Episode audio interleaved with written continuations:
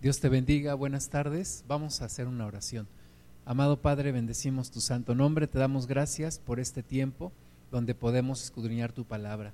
Gracias Señor por la vida que tú nos das y porque eres un Dios que nos lleva aún más allá de esta vida.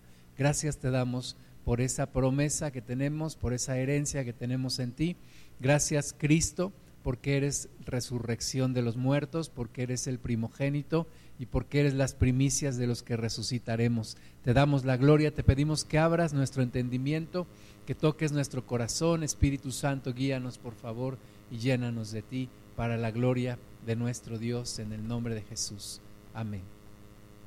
Vamos al, al segundo libro de, de Reyes, por favor, por allá del capítulo 20 Vamos a ver un, episodio de la vida del rey Ezequías, uno de los reyes que sirvieron a Dios con todo su corazón y que tuvieron también momentos difíciles, momentos de pruebas, y este es uno de, de esos momentos. Segundo libro de Reyes, capítulo 20, versículo 1, dice, en aquellos días Ezequías cayó enfermo de muerte, y vino a él el profeta Isaías, hijo de Amós, y le dijo, Jehová dice así, ordena tu casa porque morirás y no vivirás.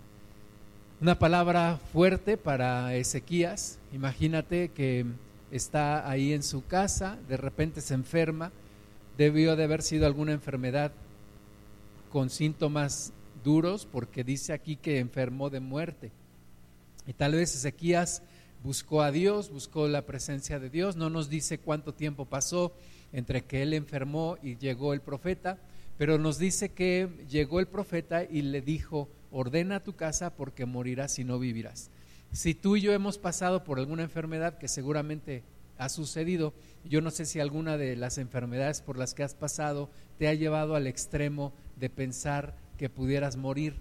Pues Ezequías estaba en una enfermedad que yo creo que era bastante difícil y orando a Dios, entonces viene el profeta y yo creo que cuando él vio al profeta, dijo buenas noticias, gracias a Dios, Dios envió a su profeta, pero cuando escucha la palabra del profeta que le dice, ordena tu casa porque morirás y no vivirás. Tres cosas le dice, muy breve su mensaje, pero muy contundente. Ordena tu casa porque morirás y no vivirás.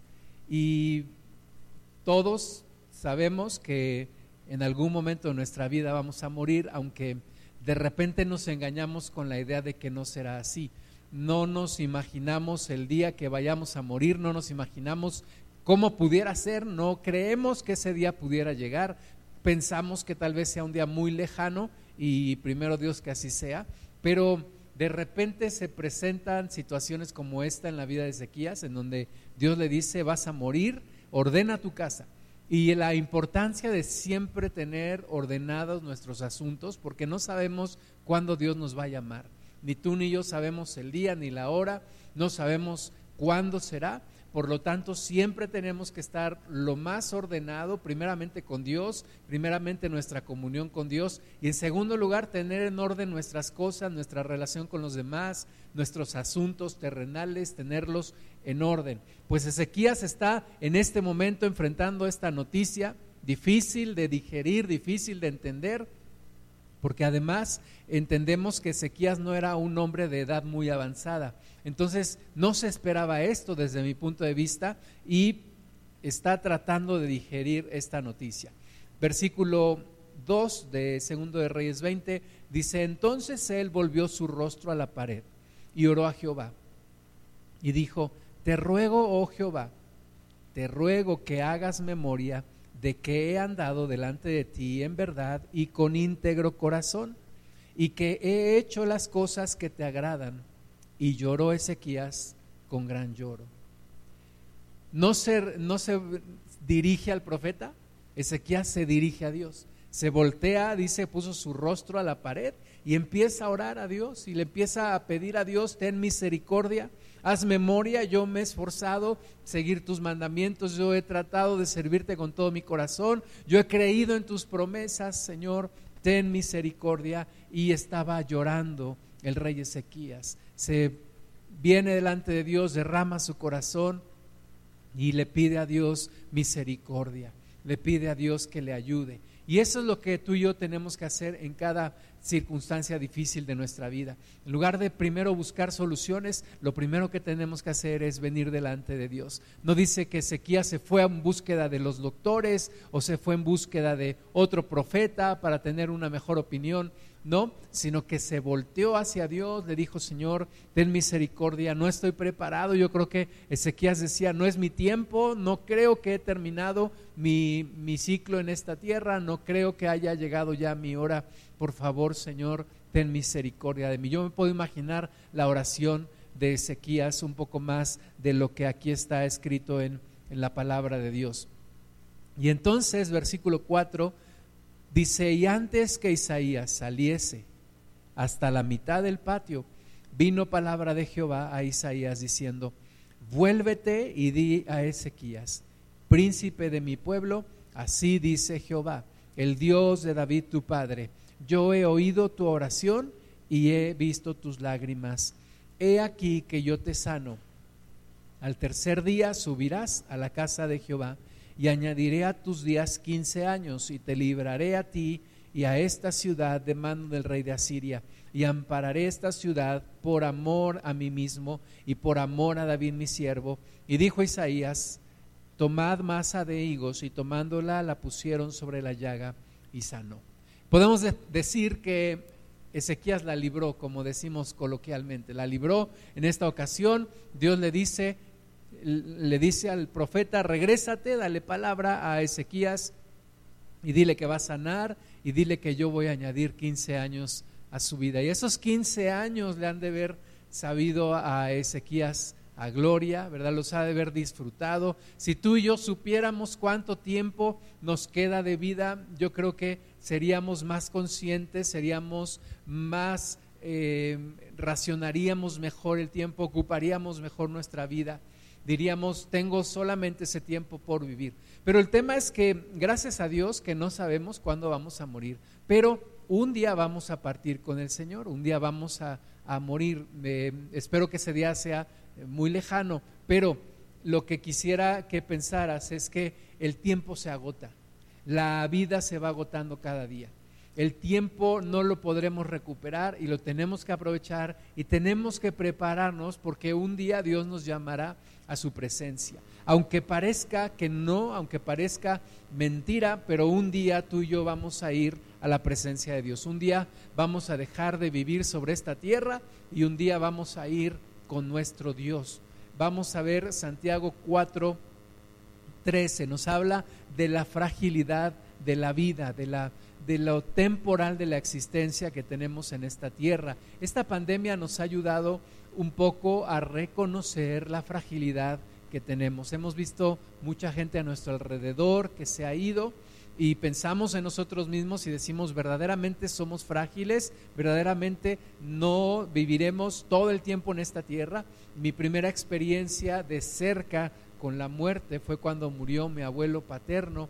Yo nunca pensé, yo no, no podía asimilarlo, de hecho hasta ni sentía, no me sentía mal, no sentía tristeza y yo me sentía mal por no sentirme mal, porque decía, pues mi abuelo ya murió, pero yo no lo alcanzaba a entender, no alcanzaba a comprender que él había muerto, no, no alcanzaba a entender lo que es la muerte, porque gracias a Dios hasta ese momento nadie cercano a mí había fallecido.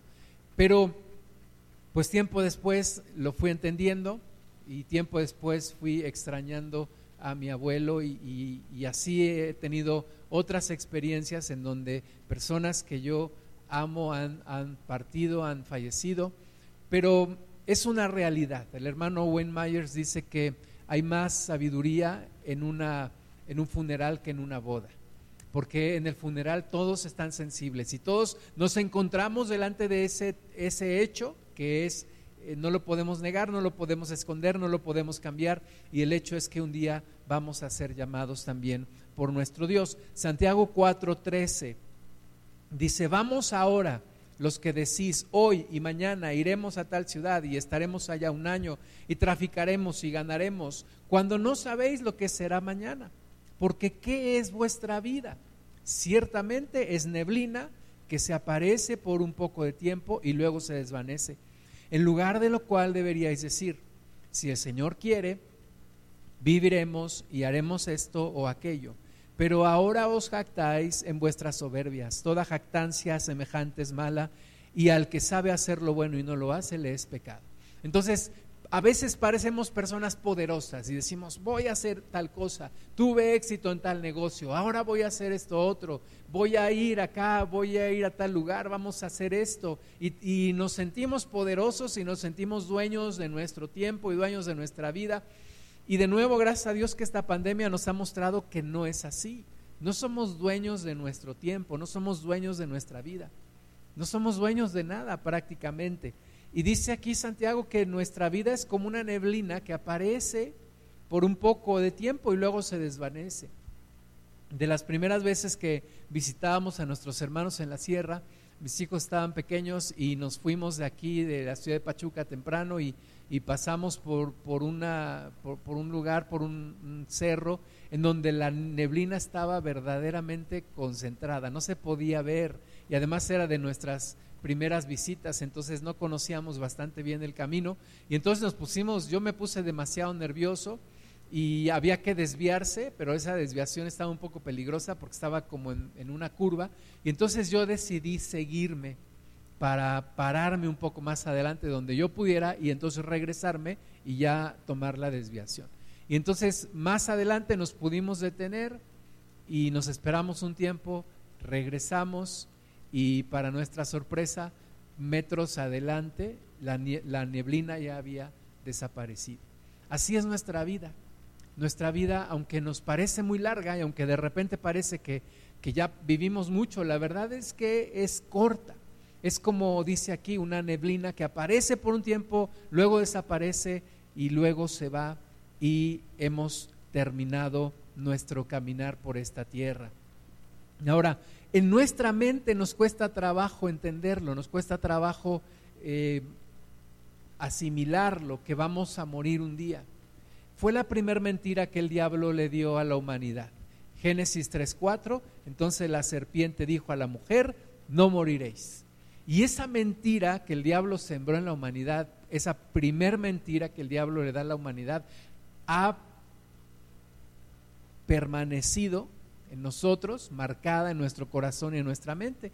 Y pensamos que nunca vamos a morir, pensamos que siempre vamos a vivir aquí, pensamos incluso que siempre vamos a tener la edad que tenemos, pensamos que no vamos a envejecer, pensamos que siempre vamos a estar aquí, pero la realidad es que no. De cada 100 personas que nacen, 100 personas mueren en esta humanidad. La, la Organización Mundial de la Salud hace algunos meses, antes de esta pandemia, anunció que la esperanza de vida en México creció a 76.6 años. O sea, en promedio se espera lo más probable de una persona en promedio, una persona que no vive en condiciones extremas, en condiciones inusuales, en México se espera que una persona viva más de 76 años. Pero es una realidad que algún día vamos a partir de esta tierra. Algún día vamos a morir. No nos gusta hablar de esto, pero tenemos que asimilarlo. ¿Por qué? Porque tenemos que prepararnos y porque tenemos que pensar qué pasa después de que morimos. El Salmo 90, versículo 9, dice, porque todos nuestros días declinan a causa de tu ira. Acabamos nuestros años como un pensamiento. Los días de nuestra edad son 70 años y si en los más robustos son 80 años. Con todo, su fortaleza es molestia y trabajo, porque pronto pasan y volamos. ¿Quién conoce el poder de tu ira y tu indignación según que debes ser temido? Enséñanos de tal modo a contar nuestros días que traigamos al corazón sabiduría. Y en estos días, en estas fechas donde mucha gente suele ir a los panteones, suele ir a visitar yo espero que eh, debido a esta pandemia eh, mucha gente lo, no lo haga porque es, er, sería mucho riesgo estar ahí con mucha gente y, y los contagios podrían desatarse. Pero bueno, muchas personas en estas fechas recuerdan a sus, a sus seres queridos que ya se adelantaron, que ya se nos adelantaron. Y dice aquí que verdaderamente los años de nuestra edad son 70 y si tú llegas a los 80 te puedes considerar de los más robustos. Si llegas a los 70 es un triunfo. Si llegas a los 70 es una bendición de Dios. Si llegas a los 76, llegas a lo que dice la OMS, que sería la esperanza de vida en México. Si llegas a los 80, si pasas los 80, eres bendecido, eres grandemente bendecido. Entonces, pero la verdad dice aquí es que pronto pasan estos años, no importa sean 70, 80, 90 o 100, como dice Cepillín, Pero pasarán rápido. Y después de eso viene una eternidad, una eternidad que puede ser con Jesús o que puede ser en el castigo eterno. Dios quiere que sea con Él, Dios quiere que vayas con Él.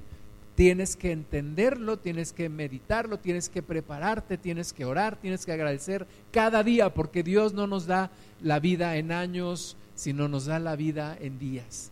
Cada día de nuestra vida tenemos que agradecerlo. Dice la carta a los Hebreos capítulo 2, versículo 5, porque no sujetó a los ángeles el mundo venidero acerca del cual estamos hablando. Pero alguien testificó en cierto lugar diciendo, ¿qué es el hombre para que te acuerdes de él? ¿O el Hijo del Hombre para que le visites? Le hiciste un poco menor que los ángeles, le coronaste de gloria y de honra, y le pusiste sobre las obras de tus manos, todo lo sujetaste bajo sus pies. Y aquí en, el, en, el, en la carta a los hebreos que nos habla de un nuevo pacto, de un mejor pacto, del pacto en Jesús, de unos mejores tiempos, de unas mejores promesas, de un mejor sumo sacerdote, que es Jesús, nos recuerda que alguien, no porque no sea importante mencionar, pero para efectos de lo que dice el Espíritu Santo no considera que era importante decir que David en uno de sus salmos dijo, ¿qué es el hombre Dios para que tengas el memoria o el Hijo del Hombre para que lo visites? ¿Qué es el hombre? ¿Verdad? Si solamente estamos destinados a vivir 70 u 80 años en esta tierra, ¿por qué Dios nos ama tanto? ¿Por qué Dios tiene memoria de nosotros? ¿Por qué Dios envió a su Hijo a morir por nosotros? Y esto tiene una respuesta eh, en el Nuevo Testamento, porque en el Antiguo Testamento no, quedaba claro si había resurrección o no. De hecho, había una controversia entre los principales religiosos judíos. Unos decían que sí había resurrección, otros decían que no. Y total que eh, no estaba claro en el Antiguo Testamento. Pero con la venida de Jesús y con su resurrección queda claro que somos tan valiosos para Dios que nuestra existencia no termina en esta tierra cuando yo muero, cuando yo muera, no voy a, desaparecer. Mi cuerpo se descompondrá. Como un amigo mío, un amigo mío siempre decía, yo lo vi con estos ojos que se han de comer los gusanos, ¿verdad? Es una realidad, mi cuerpo se va a descomponer, mi cuerpo va a descomponerse, pero yo no dejaré de existir, mi alma seguirá existiendo y mi espíritu también.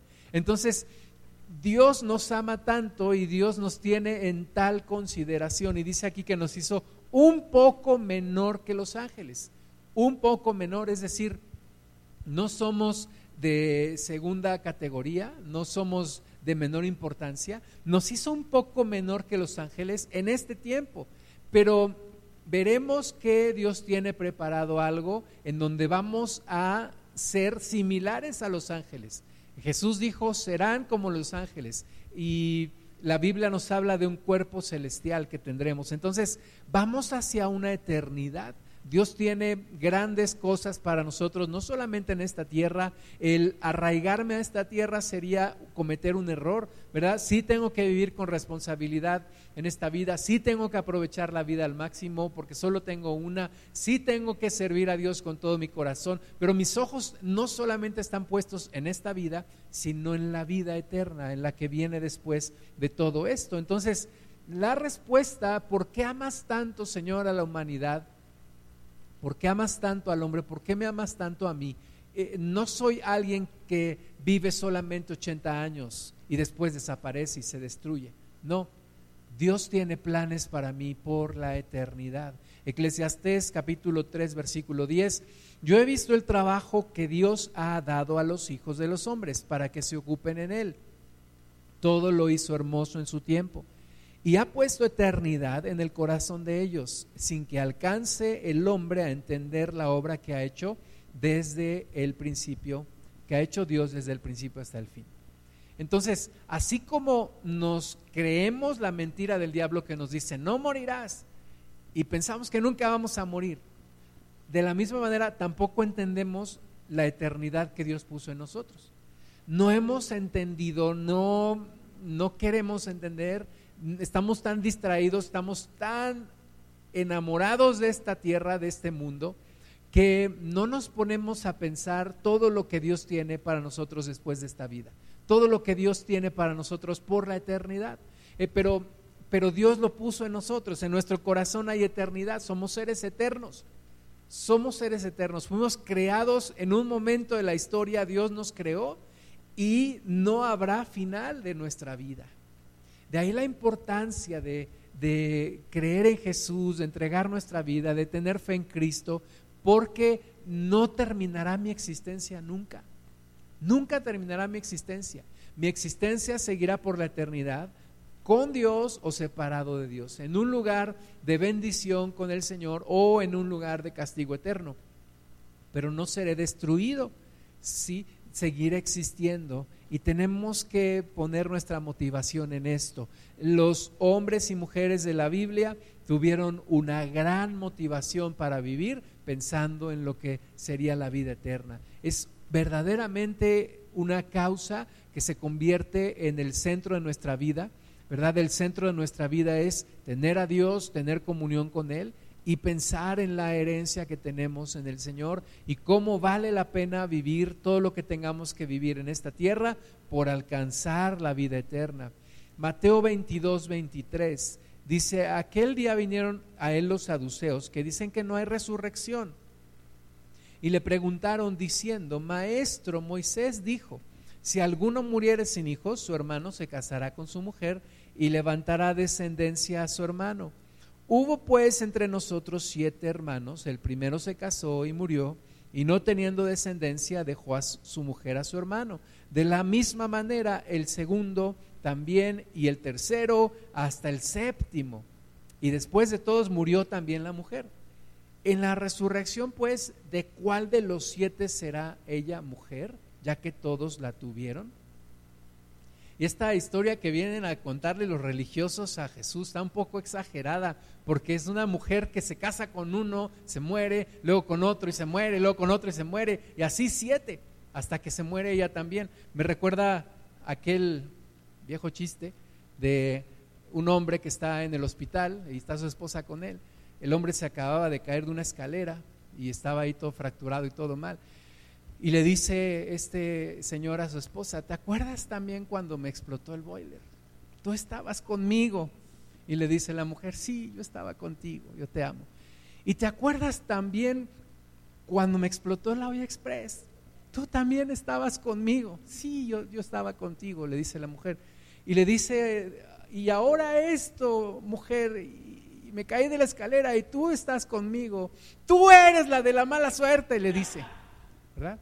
Bueno, es un chiste, no, no es historia real. Pero así esta historia de estos, de estos religiosos, ¿no? Que una mujer se casa con uno, se muere, se casa con otro, se muere, y así. Como la ley decía que tenían que redimir y tenían que tomar a la mujer los parientes cercanos, pues bueno, la pregunta de los 64 mil para el Señor Jesús es, dentro del judaísmo, Señor, ¿quién se va a quedar con la mujer allá en el cielo? Y esta pregunta la hacen porque ellos no creen en la resurrección, no creen en la resurrección de los muertos. Jesús les contesta, versículo 29, entonces respondiendo Jesús les dijo, erráis ignorando las escrituras y el poder de Dios. ¿Verdad? Tu historia está muy padre en, en, tu imaginación, pero está cerrando porque ignoras las escrituras y el poder de Dios. Versículo 30, porque en la resurrección ni se casarán, ni se darán en casamiento, sino serán como los ángeles de Dios en el cielo. Pero respecto a la resurrección de los muertos, ¿no habéis leído lo que os fue dicho por Dios cuando dijo, yo soy el Dios de Abraham, el Dios de Isaac y el Dios de Jacob? Dios no es Dios de muertos, sino de vivos. Oyendo esto, la gente se admiraba de su doctrina. Jesús estaba hablando abiertamente de la resurrección de los muertos. Jesús estaba anunciando algo que no quedaba claro en el Antiguo Testamento. ¿Qué pasa cuando una persona se muere? Tenemos algunas revelaciones, por ejemplo, cuando Job dice eh, que, su, que, su, que su redentor vive y que aún después de esa, de esa descomposición vería a su redentor. Tenemos algunas algunas citas así que lo revelan, pero no quedaba tan claro como cuando Jesús lo expresa, lo enseña y habla acerca de la resurrección. Y hoy en día eh, la resurrección de los muertos se convierte en una de nuestras doctrinas fundamentales para los que creemos en Cristo. La resurrección es fundamental en nuestra doctrina, la resurrección de Jesús y la resurrección de los muertos y la resurrección que tú y yo esperamos en Él. Entonces la gente se asombraba porque era algo completamente nuevo. Nadie había hablado tan claramente de esto como nuestro Señor Jesús. Pero luego en, en el resto del Nuevo Testamento el Espíritu Santo nos instruye a través del apóstol Pablo y vamos a leer en Primera de Corintios capítulo 15, vamos a leer varios versículos aquí porque lo explica de una manera muy hermosa y muy clara. Dice el versículo 12, pero si se predica de Cristo que resucitó de los muertos, ¿cómo dicen algunos entre vosotros que no hay resurrección de muertos? Parece que algunos de los, de los que estaban en la iglesia, de los que habían creído, seguían con la duda y seguían con la creencia del judaísmo de que no había resurrección de los muertos. Pero dice el Espíritu Santo, ¿cómo es que no creen que hay resurrección de muertos si Cristo resucitó de los muertos? Versículo 13, porque si no hay resurrección de muertos, tampoco Cristo resucitó. Y si Cristo no resucitó, vana es entonces nuestra predicación, vana es también vuestra fe. Diría eh, Pablo, pues entonces, ¿qué estamos haciendo aquí? Si no creemos en la resurrección, no tiene caso seguir hablando, ¿verdad? Versículo 15. Y somos hallados falsos testigos de Dios, porque hemos testificado de Dios que Él resucitó a Cristo, al cual no resucitó si en verdad los muertos no resucitan. Porque si los muertos no resucitan, tampoco Cristo resucitó. Y si Cristo no resucitó, vuestra fe es vana, aún estáis en vuestros pecados. Entonces también los que durmieron en Cristo perecieron. Si en esta vida solamente esperamos en Cristo, somos los más dignos de conmiseración de todos los hombres. Fíjate cuán fundamental y cuán importante es la resurrección dentro de nuestra fe. La resurrección, si no hubiera resurrección, estaríamos hablando completamente de otra fe, completamente de otra cosa. Porque parte central de nuestra doctrina y de nuestra fe es que Cristo resucitó de los muertos y que nosotros resucitaremos con Él y que nosotros iremos con Él por siempre en el cielo. Tampoco es como dice alguna alguno de estos grupos pseudo cristianos que dicen que solamente 144 mil irán al cielo y que los demás se quedarán en la tierra. Entonces, ¿para qué ¿para qué tanta, tanta, eh, tanta bendición que consiguió el Señor Jesús si me voy a quedar en la tierra? Pero esa es una idea equivocada. Vamos a resucitar con Él, vamos a ser transformados, nuestro cuerpo será transformado. Si no existiera la resurrección de los muertos, nuestra doctrina se cae y como dice aquí la palabra de Dios, seríamos los más dignos de conmiseración de todos los hombres. Seríamos los más dignos de que nos dijeran pobres, ilusos, pobres, pobres personas. Pero gracias a Dios no es así. Versículo 20, más ahora Cristo ha resucitado de los muertos, primicias de los que durmieron es hecho. Porque por cuanto la muerte entró por un hombre, también por un hombre la resurrección de los muertos. Porque así como en Adán todos mueren, también en Cristo todos serán vivificados. Tú puedes eh, leer de todos los líderes religiosos y verás que de todos ellos hay una tumba, la tumba de Mahoma, la tumba de Krishna, la tumba de quien tú quieras, aún el que el Dalai Lama que dice que es Dios, un día se va a morir y vamos a ver si es cierto que es Dios. Pero el único, el único que nunca vas a encontrar su tumba es Jesús, porque resucitó, resucitó de los muertos.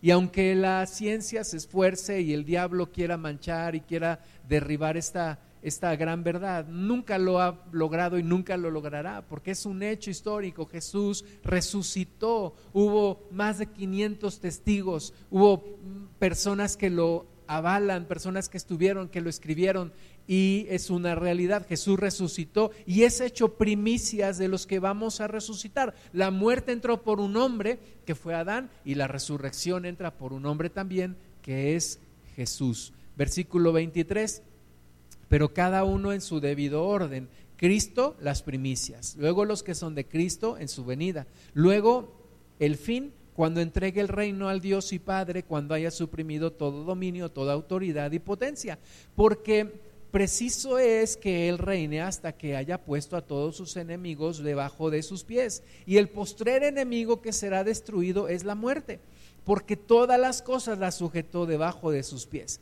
Y cuando dice que todas las cosas han sido sujetadas a Él, claramente se exceptúa aquel que sujetó a Él todas las cosas. Pero luego que todas las cosas le estén sujetas, entonces también el mismo Hijo se sujetará al que le sujetó a Él todas las cosas para que Dios sea todo en todos.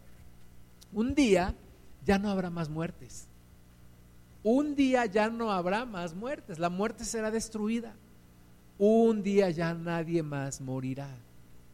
Un día cuando Cristo reine por siempre, la muerte, dice aquí, es el postrer enemigo que será destruido. Y como dice la palabra muerte, yo seré tu muerte. Tenemos que esperar ese, ese día, pero seamos conscientes de esa promesa que tenemos en el Señor. Ahora, nos preocupa la forma en la que vamos a morir. El hermano Billy Graham, que falleció hace unos pocos años, él llegó a una edad muy avanzada y él decía, lo leí en una revista, decía, no le tengo miedo a la muerte, le tengo miedo al sufrimiento que trae la muerte, antes de la muerte. O sea, ¿cómo voy a morir? No quisiera morir en un accidente, no quisiera morir eh, con mucho sufrimiento, eh, escuchamos de algunos que hablan de la muerte del piadoso. La muerte del piadoso es cuando una persona simplemente se quedó dormida y ahí se, ahí se murió. O como me dan testimonio de una hermana, estaba orando y ahí quedó. El Señor recogió en ese momento. Entonces nos preocupa eso, pero pero si logramos eh, entregarle al Señor ese momento, como entregarle cada instante de nuestra vida y pensar que va a haber una transición, la mayor transición que viviremos, que pasaremos de muerte a vida, a una vida eterna, pues será el día más glorioso realmente. Si guardamos nuestra fe y esperamos en Cristo y viviremos ese día y entonces estaremos con el Señor por la eternidad. Se cumplieron un año de que falleció un hermano en Cristo, conocimos y apenas cumplió un año y yo pienso, gracias a Dios, él ya no está viviendo todo esto, ya está con el Señor, ya está feliz, está sin enfermedad, está, está bien. Gracias a Dios, él ya pasó ese momento. Y nos toca a los que nos quedamos, pues también ser valientes, tener fe y pasarlo en el momento en el que Dios lo quiera, ni antes ni después. Eh, estamos en las manos de nuestro Dios. Primera de Corintios 15, 32, dice, si como hombre batallé en Éfeso contra fieras, ¿qué me aprovecha? Si los muertos no resucitan, comamos y bebamos, porque mañana moriremos. Y así es como vive el mundo. Así es como vive una persona que no cree en esto, en la resurrección de los muertos. esas personas dicen, pues vamos a, a, festejar, vamos a reventarnos, vamos a hacer. De hecho, se ven ahora muchos casos de personas que se van a antros, que se van a fiestas, que se van a no sé dónde, se exponen completamente. Y uno dice, bueno, no tienen temor de Dios, claramente no. No tienen temor a morir, no se, no se lo imaginan, piensan que no van a morir, piensan que no les va a pasar nada. Y muchos de ellos viven para el hoy, el aquí y el ahora, dicen. Y no importa, comamos y bebamos porque mañana moriremos. Pero tú y yo no podemos vivir así. Tú y yo tenemos que vivir con un sentido de eternidad. Tú y yo tenemos que pensar en las consecuencias de cada acto. Tú y yo tenemos que pensar en que nuestra vida no termina en esta tierra, continuará en un lugar de bendición o en un lugar de castigo eterno. Primera de Corintios 15, 35. Pero dirá alguno, ¿Cómo resucitarán los muertos? ¿Con qué cuerpo vendrán? Necio, lo que tú siembras no se vivifica, sino muere antes. Y lo que siembras no es el cuerpo que ha de salir, sino el grano desnudo, ya sea de trigo o de otro grano. Pero Dios le da el cuerpo como Él quiso y a cada semilla su propio cuerpo. No toda carne es la misma carne, sino que una carne es de los hombres, otra carne es de las bestias, otra de los peces y otra de las aves. Y hay cuerpos celestiales y hay terrenales, pero una es la gloria de los celestiales y otra de los terrenales. Una es la gloria del sol, otra la gloria de la luna y otra la gloria de las estrellas. Pues una estrella es diferente de otra en gloria. Entonces, nuestro cuerpo será transformado. No tendremos el mismo cuerpo en el cielo. Gracias a Dios, aquellos que hoy en día no pueden caminar con su cuerpo terrenal, en el cielo podrán hacerlo. Aquellos que no pueden ver con sus ojos terrenales, en el cielo verán, verán al Señor. Aquellos que fueron consumidos por una enfermedad y creyeron en Cristo y se aferraron a su fe, allá en el cielo no van a padecer enfermedad. Nuestro cuerpo será transformado, nuestro ser será transformado. Ya no tendremos un cuerpo terrenal, sino un cuerpo celestial. Ahora, de acuerdo a lo que Dios, a lo que Jesús nos platica en la historia de, de, aquel rico y, y Lázaro, nos vamos a poder reconocer, ¿verdad? No es que ya no vamos a saber quiénes somos ahí como si te hubieran hecho una cirugía súper y quedaste completamente cambiado. No, nos vamos a poder reconocer, nos vamos a gozar con el Señor, vamos a gozarnos en su presencia. Entonces, para subir al cielo hay que dejar la carne en la tierra. Nuestro cuerpo se descompondrá en esta tierra, pero iremos a la presencia de Dios, recibiremos un cuerpo celestial.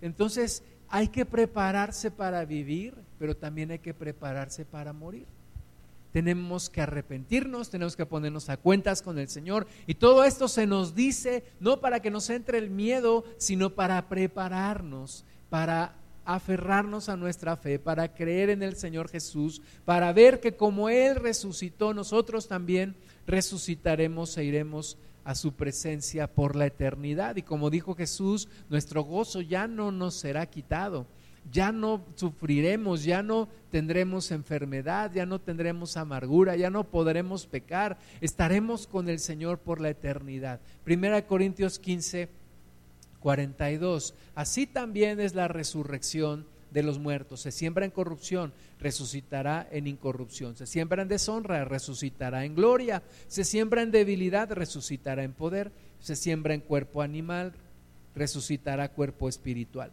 Hay cuerpo animal y hay cuerpo espiritual. Así también está escrito, fue hecho el primer hombre Adán, alma viviente, el postrer Adán, espíritu vivificante. Mas lo espiritual no es primero, sino lo animal. Luego lo espiritual. El primer hombre es de la tierra, terrenal, el segundo hombre que es del Señor es del cielo. ¿Cuál el terrenal? Tales también los terrenales. ¿Y cuál el celestial? Tales también los celestiales. Y así como hemos traído la imagen del terrenal, traeremos también la imagen del celestial. Pero esto digo, hermanos, que la carne y la sangre no pueden heredar el reino de Dios, ni la corrupción hereda la incorrupción. Entonces, no puedo yo ir al cielo con todo mi cuerpo, así como es este cuerpo terrenal, no, lo tengo que dejar aquí abajo y entonces Dios me resucitará, el Señor me llevará con él por la eternidad y me dará un cuerpo celestial que es incorruptible, que no envejece, que no enferma, que no es débil, que no se desgasta. Viviremos con Él por la eternidad. Versículo 51, he aquí os digo un misterio no todos dormiremos, pero todos seremos transformados en un momento, en un abrir y cerrar de ojos a la final trompeta, porque se tocará la trompeta y los muertos serán resucitados incorruptibles y nosotros seremos transformados porque es necesario que esto corruptible se vista de incorrupción y esto mortal se vista de inmortalidad. Y cuando esto corruptible se haya vestido de incorrupción, y esto mortal se haya vestido de inmortalidad, entonces se cumplirá la palabra que está escrita, sorbida es la muerte en victoria. ¿Dónde está, oh muerte, tu aguijón? ¿Dónde, oh sepulcro, tu victoria? Ya que el aguijón de la muerte es el pecado y el poder del pecado la ley. Mas gracias sean dadas a Dios que nos da la victoria por medio de nuestro Señor Jesucristo. Entonces seremos transformados, seremos cambiados recibiremos un cuerpo celestial y viviremos para siempre con nuestro Dios. Ese es lo que nos espera, esa es nuestra esperanza, esa es nuestra herencia y eso tenemos que metérnoslo en el corazón y guardarnos para ese día. Primera de Corintios 15, 58. Así que, hermanos míos, amados, estad firmes y constantes, creciendo en la obra del Señor siempre, sabiendo que vuestro trabajo en el Señor no es en vano. Todo esto que nos explica el Espíritu Santo a través del apóstol Pablo aquí en Primera de Corintios 15 termina con esta conclusión. Dice, por lo tanto, estad firmes y constantes, creciendo siempre en la obra del Señor. O sea, tienes una gran motivación para seguir adelante. Aún si tu situación en esta tierra es muy difícil, tienes una gran promesa por la cual seguir adelante. Además que Dios no te va a dejar, Dios no te va a desamparar en esta, en esta tierra. Jesús prometió estar con nosotros todos los días hasta el fin del mundo. Hebreos 2.14. Así que por cuanto los hijos participaron de carne y sangre, Él también participó de lo mismo para destruir por medio de la muerte al que tenía el imperio de la muerte, esto es al diablo, y librar a todos los que por temor de la muerte estaban durante toda vida sujetos a servidumbre. Porque ciertamente no socorrió a los ángeles, sino que socorrió a la descendencia de Abraham, por lo cual debía ser en todo semejante a sus hermanos, para venir a ser misericordioso y fiel sumo sacerdote en lo que a Dios se refiere, para expiar los pecados del pueblo, pues en cuanto él mismo padeció siendo tentado, es poderoso para socorrer a los que son tentados. Jesús está con nosotros, Jesús está destruyendo el imperio de la muerte y Jesús está llevándonos a una a un nuevo reino, a un reino que no tiene fin, a una presencia con el Señor por la eternidad. Empieza en esta tierra, pero no acaba en esta tierra, continúa por la eternidad. Segunda de Corintios 4, 16. Por tanto, no desmayamos. Antes, aunque este nuestro hombre exterior se va desgastando, el interior, no obstante, se renueva día en día porque esta leve tribulación momentánea produce en nosotros un cada vez más excelente y eterno peso de gloria, no mirando nosotros las cosas que se ven, sino las que no se ven, pues las cosas que se ven son temporales, pero las que no se ven son eternas. El apóstol Pablo finalmente murió decapitado. Pero él dice, esta leve tribulación momentánea, fíjate cómo compara la tribulación que vive en esta tierra con lo que vivirá por la eternidad. Y él dice, esta es una leve tribulación momentánea. Lo que yo estoy esperando es un cada vez más excelente y eterno peso de gloria. Es lo que me motiva, es lo que me hace seguir adelante, es lo que me mueve a continuar, a seguir adelante en Cristo. Romanos 14, 7. Porque ninguno de, vos, de nosotros vive para sí y ninguno muere para sí pues si vivimos, para el Señor vivimos, y si morimos, para el Señor morimos. Así pues, sea que vivamos o que muramos, del Señor somos. Porque Cristo para esto murió y resucitó y volvió a vivir para ser Señor así de los muertos como de los que viven. Entonces, si vivo, para el Señor vivo. Si muero, para el Señor muero. Sea que vivamos o que muramos, somos del Señor. Somos del Señor. Mi vida le pertenece a Dios para siempre, para siempre. Filipenses 1:21, porque para mí el vivir es Cristo y el morir es ganancia. Es si vivo, vivo para el Señor. Morir es ganancia, porque ya no habrá sufrimiento, ya no habrá nada que me separe de Dios, ya no habrá ninguna preocupación, ya no habrá ningún tipo de maldad con el Señor. Primera Tesalonicenses 4:13. Tampoco queremos, hermanos, que ignoréis acerca de los que duermen para que no os entristezcáis como los otros que no tienen esperanza. Porque si creemos que Jesús murió y resucitó, así también traerá Dios con Jesús a los que durmieron en él. Por lo cual os decimos esto en palabra del Señor, que nosotros que vivimos, que habremos quedado hasta la venida del Señor, no precederemos a los que durmieron, porque el Señor mismo con voz de mando, con voz de arcángel y con trompeta de Dios, descenderá del cielo y los muertos en Cristo resucitarán primero. Luego nosotros los que vivimos, los que hayamos quedado, seremos arrebatados juntamente con ellos en las nubes para recibir al Señor en el aire y así estaremos siempre con el Señor. Por tanto, alentaos los unos a los otros con estas palabras. Aliéntense, alentémonos unos a otros. Tenemos una gran esperanza, tenemos un gran futuro, tenemos una vida eterna por delante. No te entristezcas, dice aquí, por los que ya se adelantaron, pero creyeron en Cristo. No te entristezcas porque hay una esperanza. Ahora tú dices, es que no sé si, si fue salvo o no. No te preocupes, déjalo en las manos de Dios. Tú no eres más justo que Dios, tú no eres más misericordioso que Dios. Déjalo en las manos del Señor, ocúpate por tu vida, ocúpate por predicar la palabra, ocúpate por los que todavía estamos vivos en esta tierra y tu corazón tome ánimo. Segunda de Timoteo 1:12, por lo cual asimismo padezco esto, pero no me avergüenzo porque yo sé a quien he creído y estoy seguro que es poderoso para guardar mi depósito para aquel día. Vivamos con esta convicción, Dios nos llamará a su presencia en el momento indicado, ni antes ni después. Por más que yo me afane, no puedo añadir días a mi vida. Y gracias a Dios, Tampoco si entrego mi vida y todos los días le digo al Señor, Señor, que sea cuando tú lo determines, cuando tu obra en mí ya haya terminado, no antes, no antes. Y muéstrame tu misericordia cada día y prepárame cada día para ese momento. Es prepararnos para el día de nuestra graduación, prepararnos para ese hermoso momento. Juan 11:25 le dijo Jesús, yo soy la resurrección y la vida. El que cree en mí, aunque esté muerto, vivirá. Y todo aquel que vive y cree en mí, no morirá eternamente. ¿Crees esto? Jesús le estaba diciendo estas palabras a las hermanas de Lázaro. En ese momento en donde Lázaro había, había muerto, estaba ya en la tumba, estaban llorando todos ahí.